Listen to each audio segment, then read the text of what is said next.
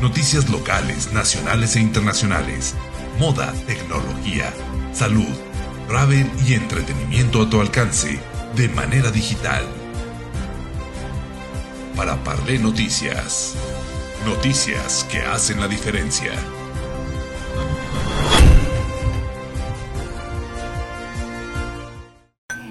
Tal amigos? ¿Cómo están? Llegaron en el cafecito aquí en el Hotel Mesón de Jovito. Muy buenas, buenos días, tardes, este o noches. O noches, porque, en pues, Argentina tenemos cuatro horas más. Entonces ya son noches y en Europa también, en España donde nos ven ya es de tarde noche. Y bueno, comentarles que tengo el gusto de saludar de nuevo a mi querida amiga y muy admirada maestra Cristina Yaguno doctora en Derecho, en constelaciones, psicóloga, es psicóloga escritora. bueno, bueno, bueno, bueno. Toda un, todo un estuche de monerías, iremos acá en México, porque es una gran mujer que yo admiro y que es mi maestra y mi consteladora de cabecera, déjenme decirles. Y que bueno, estarás realizando un taller especializado para consteladores y consteladoras que se llama Intervisión y Supervisión de Casos. Cuéntanoslo todo, por favor. ¿Quiénes pueden participar y cuál es el objetivo de este taller que vienes a impartir de nuevo Zacatecas, Cristi? Mira, eh, hola a todos. Bueno, intervisión es un concepto que, que creé para trabajar con colegas de diferentes disciplinas. Ya sabes que en las universidades no hay una materia que se llame desarrollo personal. Entonces, desde las configuraciones sistémicas que, imparto, lo que hacemos es trabajar con esa parte espiritual de cada uno de nosotros, esa parte emocional, que a veces genera algo que se llama puntos ciegos, ¿no? Hay temas que yo no veo, pero que son míos. A ver, ¿qué son esos puntos ciegos? Me llama la atención. Eh, de pronto un constelador recibe un caso y cuando está trabajando con ese caso empieza a llorar, se emociona. Quiere decir que es un tema personal que no lo ha visto, que no lo ha resuelto y por lo tanto cuando viene el consultante a traerle el tema, se da cuenta que ese tema también le pertenece. Ese es un punto ciego. Entonces nosotros tenemos muchos puntos ciegos, sobre todo muchos sin trabajar.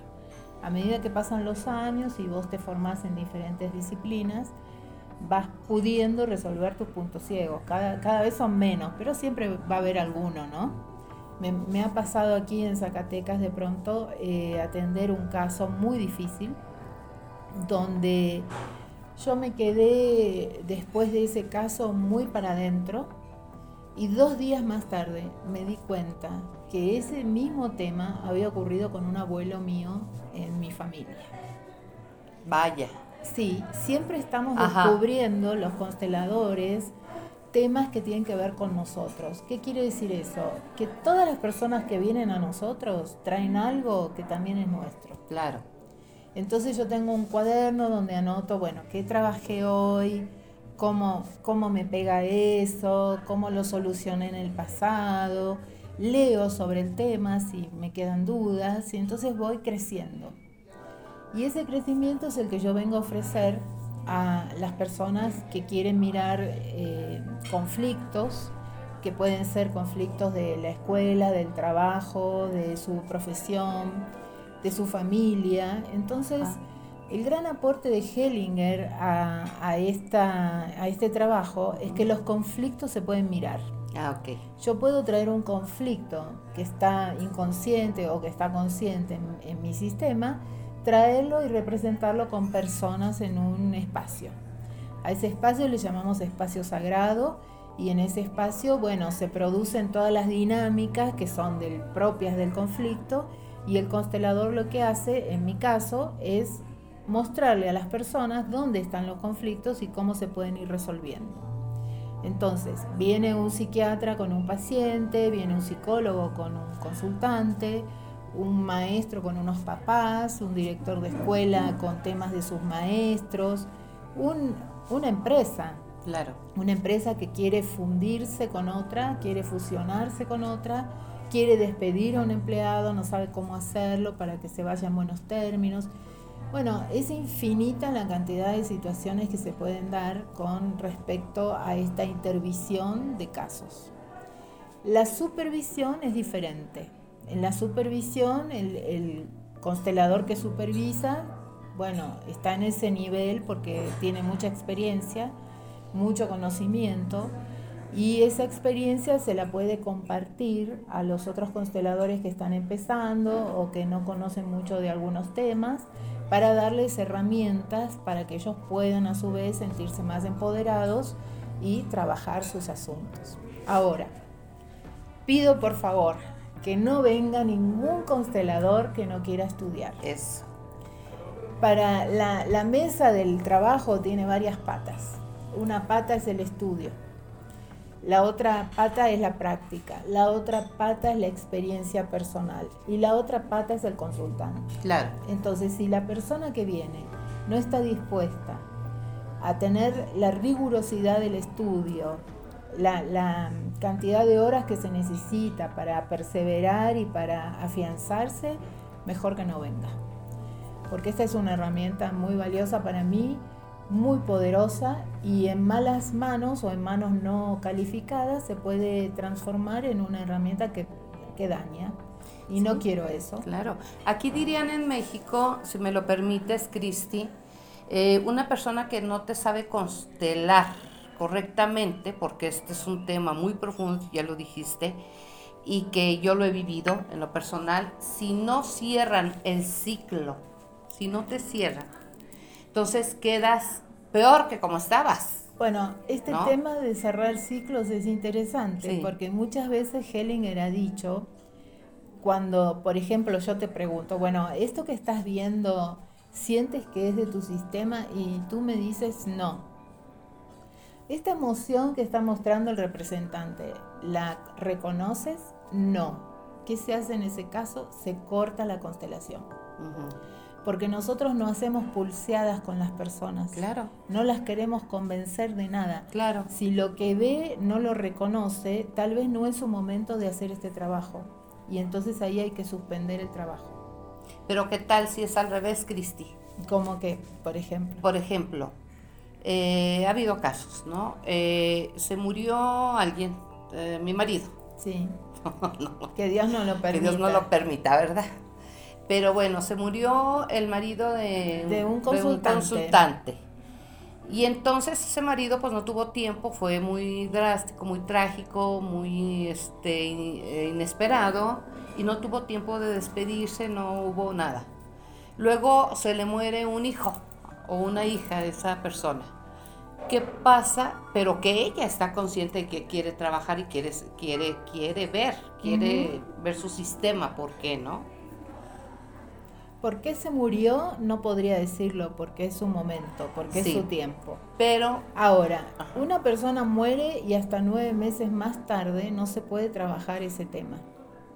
Es lo mismo que cuando hay una embarazada en el grupo, no puede constelar en los casos, en, en las dinámicas de otros sistemas que no sean el propio.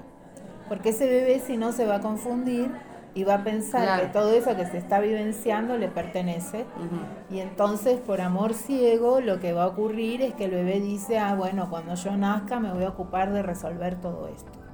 Porque no sé si te diste cuenta, pero la mayoría de las personas creen que vienen a la vida para hacer felices a los padres, cuando en realidad venimos a la vida para permitir que nuestros padres nos hagan felices. Claro. Es al revés.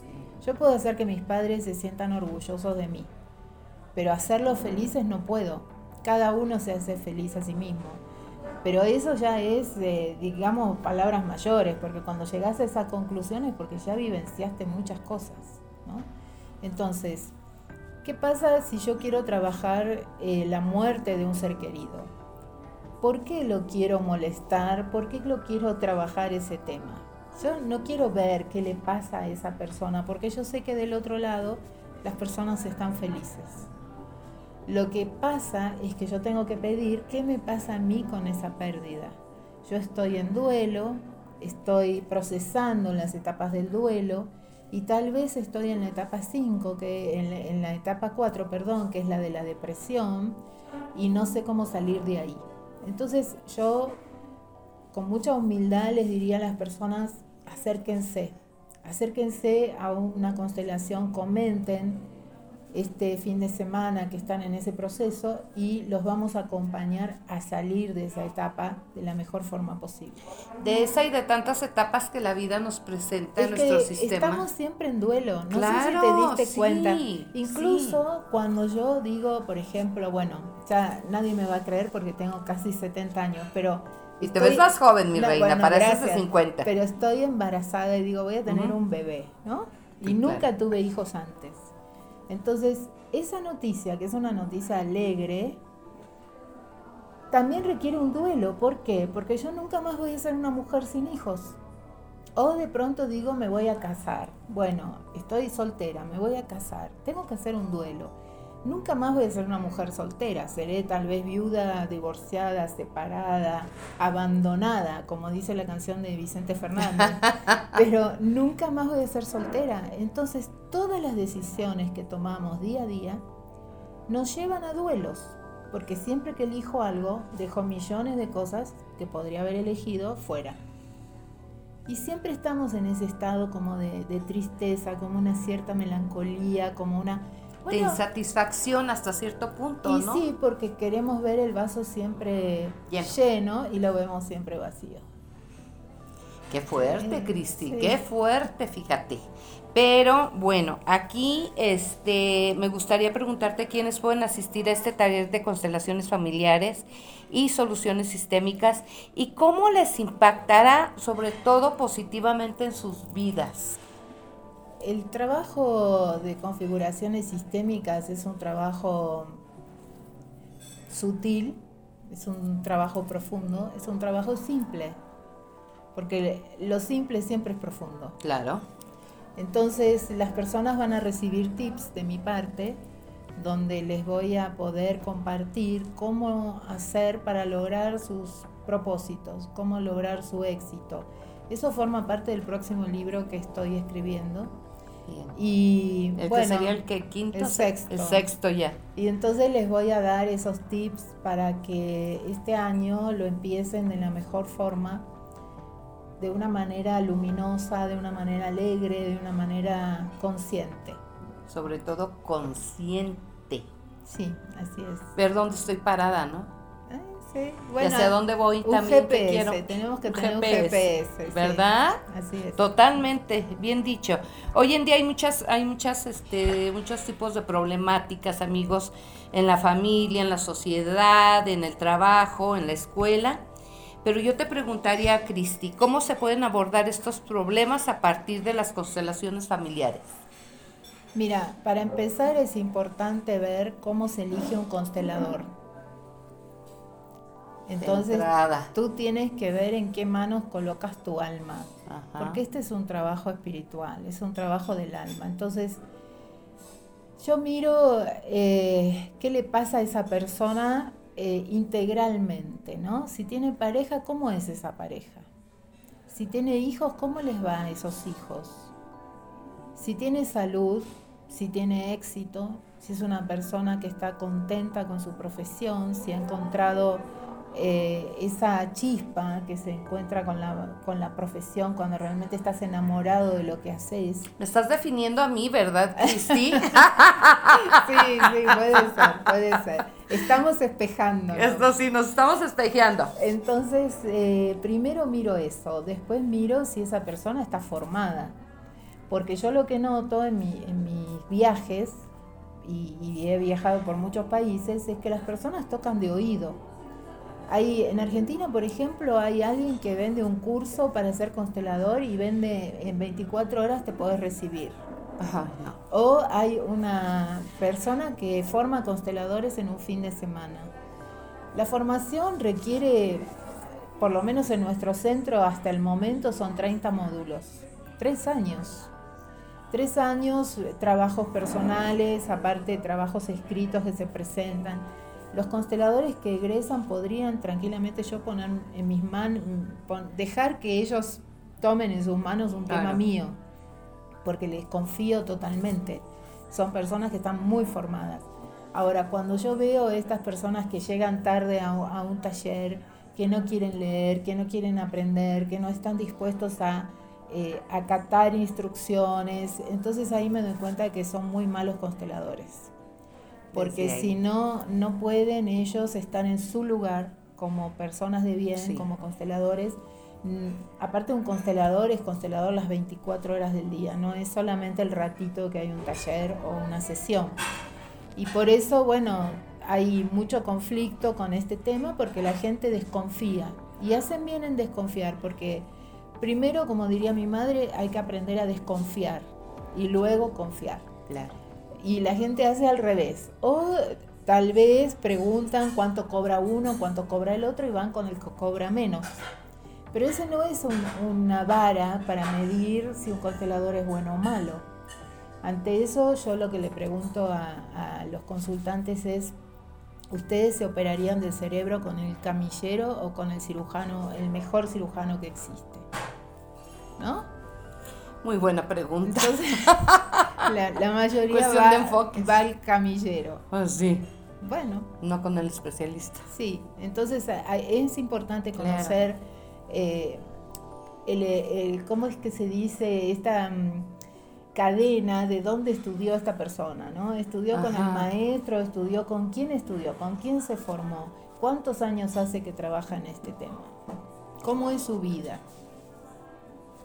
Sí, porque nadie podemos dar lo que no tenemos. Entonces, si un constelador no se prepara bien, no, no, no, tiene apertura, no tiene disciplina. Sí, eso es muy importante. Que eso es primordial entonces no puede ser buen constelador o buena consteladora. La disciplina es importante hasta para jugar al golf. Claro. ¿No? Te hacen tirar unas baldes de pelotas y pelotas y pelotas durante horas y muchos días seguidos hasta que empezás a hacer el primer tiro bueno.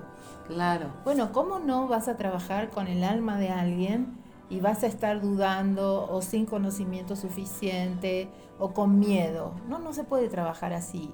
Hellinger decía, un constelador trabaja sin miedo, sin emoción, sin conocimiento y sin amor. Y esto de sin amor es muy importante. ¿Por qué? Porque yo no quiero que las personas me quieran. Yo quiero que me respeten. Después del respeto viene el amor. Ahora, si yo quiero que me quieran, voy a decir a todo que sí, les voy a decir pobrecito, sí, como no. Desde la víctima es. Claro, y lo dejo al otro en víctima, yo me pongo en rescatadora y eso no va a funcionar nunca.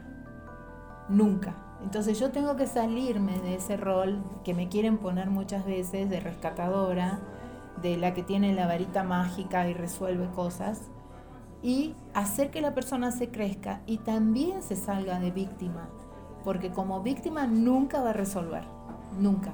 Va a esperar que otro haga por ella. Una persona está en la oficina y dice, ay, yo no sé cómo se maneja el Excel. Y siempre sale alguien que dice, yo te lo hago.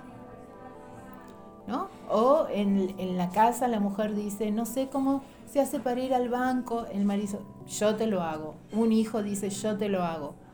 Entonces tenemos ahí un triángulo dramático en esa familia donde ninguno va a ser feliz nunca porque están todos dependiendo unos de otros de una manera muy tóxica de relacionarse.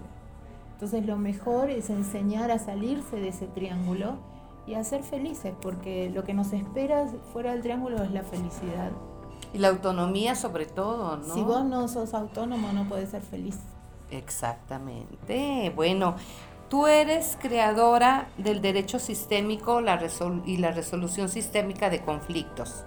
Coméntanos, Cristi, qué tipo de conflictos pueden abordarse en esta metodología. Todo tipo de conflicto, porque la vida es un conflicto. Si no hay conflicto, no crecemos. Claro. Entonces las personas a veces se desaniman porque, bueno, aparecen situaciones conflictivas en las relaciones, en los trabajos, en, en la propia vida con uno mismo. Y entonces, ¿cómo se resuelve eso?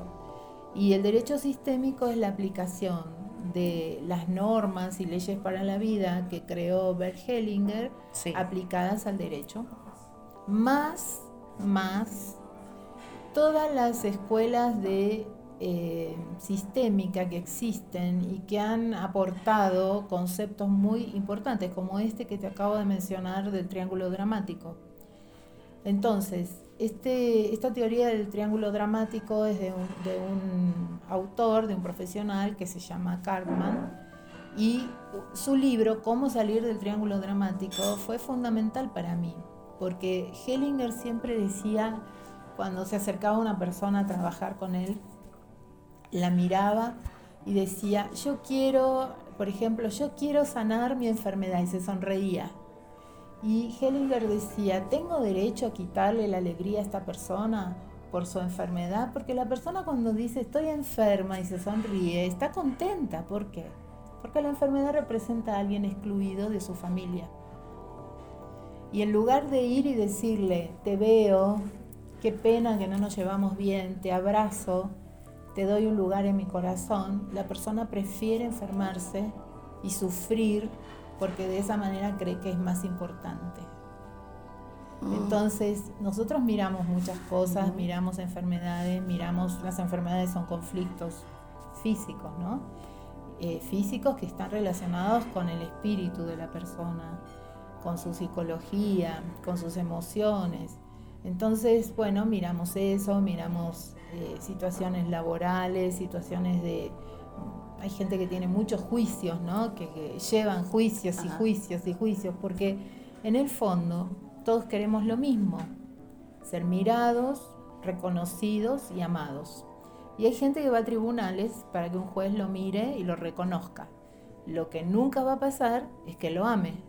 Por eso cuando tiene una sentencia favorable se siente triste porque logró dos de las tres cosas importantes que todos queremos. Fíjate cuán importante es estar conscientes de nuestra problemática, pero para eso son las constelaciones. Para eso estás tú, para ubicarnos y para concientizarnos y para decir, a ver, esto tiene una solución. Todo tiene solución. ¿Verdad? Sí. O sea, yo lo puedo resolver de esta manera. Y, y, de esta manera ya cerrar ese ciclo y a lo que sigue, pues, o sea, a seguir trascendiendo y ser felices, porque tú mencionabas en alguna ocasión, ah, venimos a esta vida a ser felices. Sí, a dejarnos querer. A dejarnos querer, pero dejarnos querer, pero también nosotros darnos esa felicidad. Por supuesto, una persona quiere una pareja, ¿no? La mayoría de las personas quieren una pareja pero no todas las parejas funcionan y no todas las parejas eh, duran 50 años como las de mis abuelos. Claro. Entonces, ¿qué es lo que pasa? Cuando una persona se sabe hacer feliz, va a encontrar a otra que también se sabe hacer feliz. Y dos que se saben hacer felices juntos, bueno, son una dinamita, una explosión. Claro. Ahora, si yo voy por la vida buscando mi media naranja, el medio pomero, la media frutilla, la media no sé qué, es un aburrimiento, porque si yo soy media naranja y voy a buscar otra media naranja, es lo más aburrido del planeta. No, pero aparte estaría yo incompleta al decir que soy una que busco mi media naranja. Totalmente. Nosotros somos personas completas. No somos conscientes de esa completud.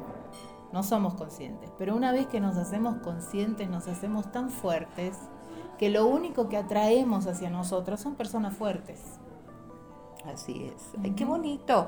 Cristi, a propósito de que atraemos personas fuertes, porque si somos fuertes y estamos bien. Bueno, y empoderado, que es una palabra que no me gusta mucho, pero porque está de moda. Está de moda, empoderadas las mujeres. En este aspecto, fíjate que, que bueno, amigos, les comento, el, el libro más reciente que Cristina Yaguno acaba de presentar y que me hizo favor de obsequiarme. Déjenme les presumo. Y autografiado y todo. Este. Me hubieras corrido por todo Zacatecas. No, mi reina. Así. Lo hubiese exhibido. Bueno, déjenme comentarles. Divorcios amistosos. Porque hay muchas amigas, hay muchas del público que les interesa saber por qué un divorcio amistoso, por qué tendría que ser así. Bueno, ese libro lo escribimos conjuntamente con docentes del Centro Reconciliar y es un libro que ha tenido mucho éxito, ¿sí? Eh, ¿Por qué tendría que ser amistoso un divorcio? Porque hay hijos, porque hay hijos. Y porque si yo termino bien una relación de pareja, una relación que puede no haber sido un matrimonio, pero puede haber sido una convivencia. Claro si yo termino bien esa relación, tengo chance de tener otra pareja. Ajá. O sea, si yo termino bien una relación amistosamente, positivamente, acepto que esa persona ya no es mi compañero de vida. Sí. Yo tengo todas las posibilidades de tener un complemento en mi vida, una persona que yo decida. Sí. O que la vida me Sí, la vida te regale. Otro más guapo, otro más inteligente, o X o Y. bueno, eso va a depender de vos. Va a depender de vos. Digo, perdón, de mí. Entonces, a ver, tengo posibilidades de, hacer mi vida, mira ¿no? esto, ¿qué es un hombre guapo? No, bueno, eso es decir, mi reina, porque pues todas las mujeres queremos un príncipe azul, ¿no? Pero ¿qué es? Esa es una, una tontera de Disney. Ajá. ¿Qué es un hombre guapo? Es un hombre inteligente. Inteligente. Es un hombre que se sabe reír, que tiene sentido del humor. Claro. Y que se vale económicamente por sí mismo. Claro. Y tiene un proyecto de vida. Ese es un hombre guapo. Claro. Y un hombre que muestra sus emociones, que cuando se emociona llora cuando dice estoy triste es porque está triste, cuando dice estoy contento es porque está diciendo la verdad. Ese es un hombre guapo. A mí no me importa si mide un metro cincuenta o dos o si es enano, ¿eh? No, bueno, eso no importa. El tema es qué le pasa a él como persona. Claro. ¿Qué le pasa como persona?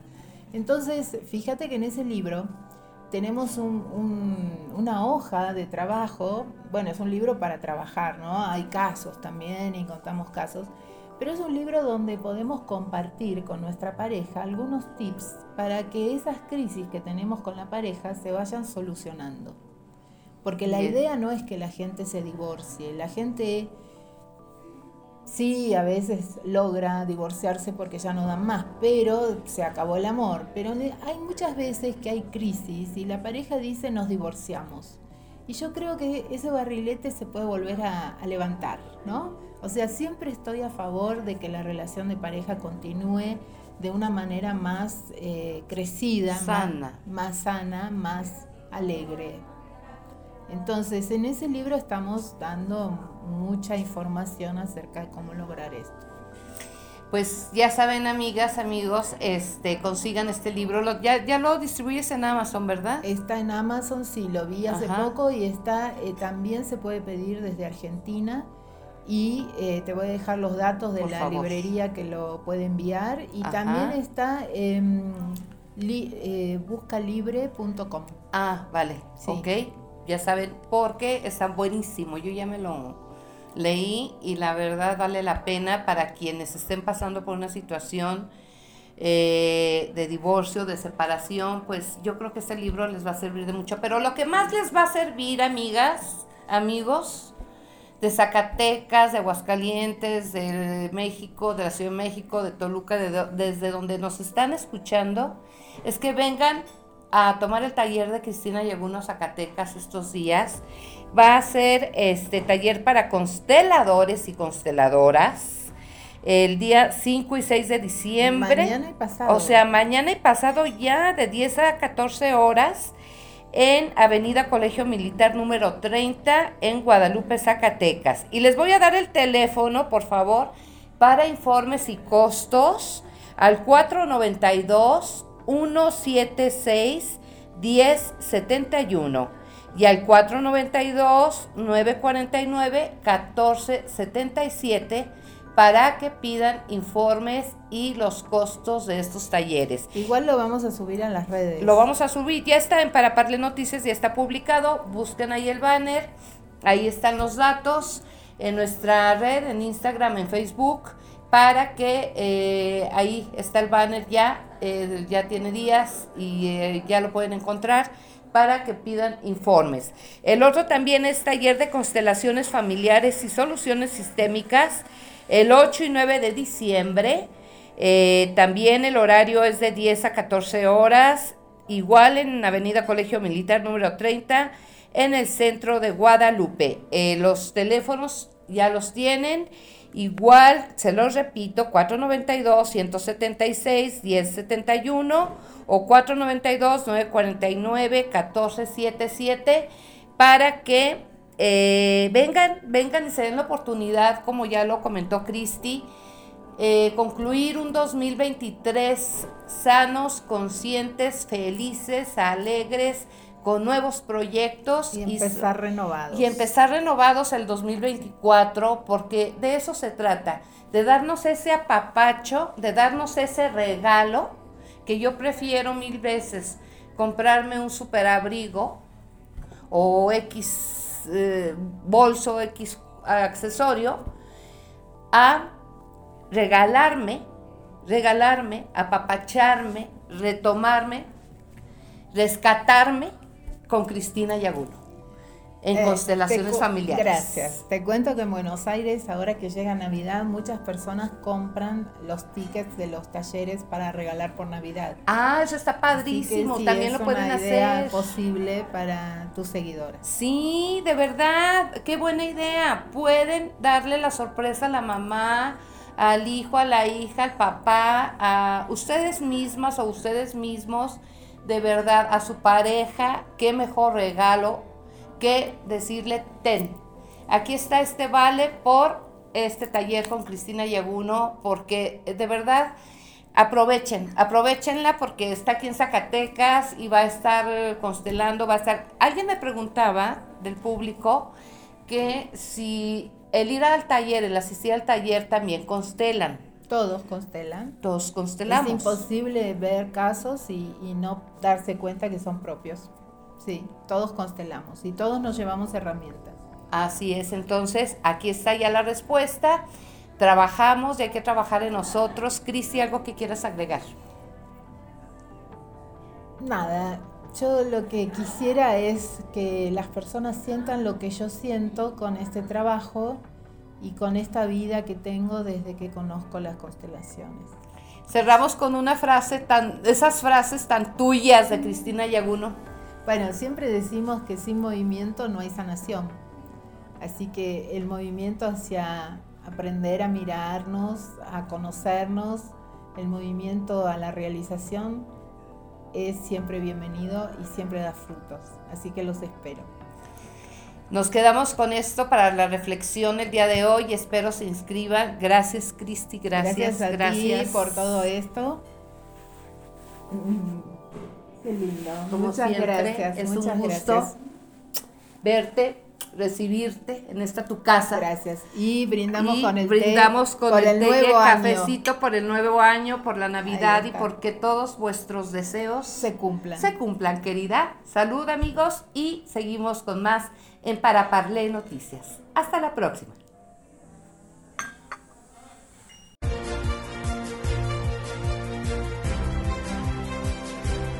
Noticias locales, nacionales e internacionales. Moda, tecnología, salud, travel y entretenimiento a tu alcance de manera digital. Para Parlé Noticias. Noticias que hacen la diferencia.